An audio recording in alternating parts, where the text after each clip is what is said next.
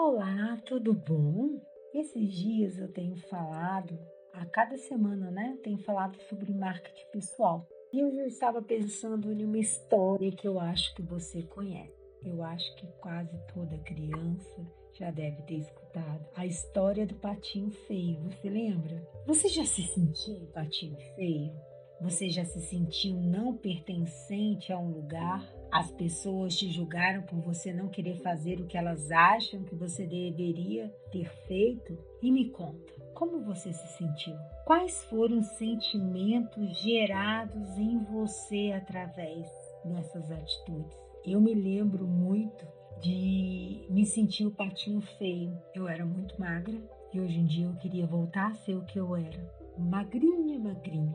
Eu tinha, sempre tive a perna comprida, sempre tive o pescoço comprido.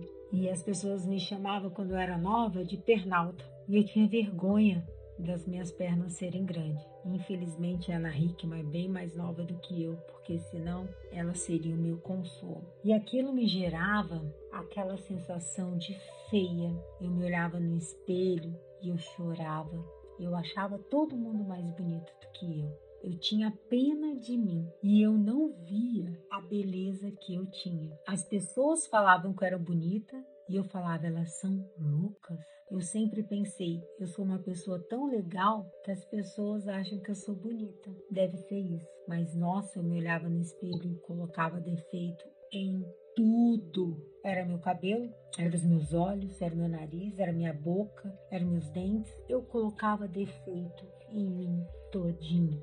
O tempo foi passando, eu fui crescendo e muitas coisas não fizeram com que eu crescesse porque eu me sentia aquele patinho feio. Na história do patinho feio, nós vimos as atitudes dos irmãos e dos outros animais que não foram legais. Quantas vezes as pessoas não são legais com a gente? Quantas vezes irmãos não são legais com a gente? Uma palavra que está muito na moda é empatia. Quantas vezes as pessoas não têm empatia pela gente?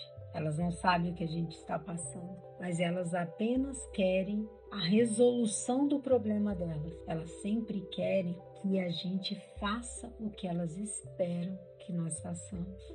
Na história do patinho feio, você lembra o que deixou ele triste? E você, o que tem te deixado triste? Na história, você lembra o que deixou o patinho feio feliz? E eu quero te perguntar: e o que te deixa feliz? Você já parou para pensar nas suas qualidades?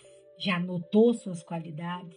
Já parou para pensar nas suas qualidades e nas suas habilidades? Você já notou as suas habilidades?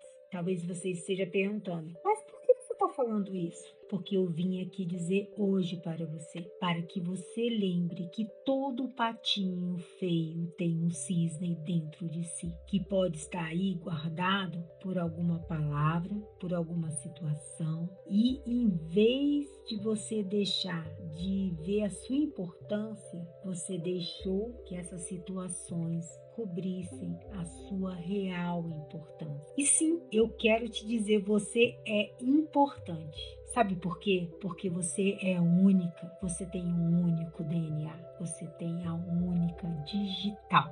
Ninguém tem igual a você. Então ninguém é igual a você. Você é importante. Então, menina, levanta a cabeça.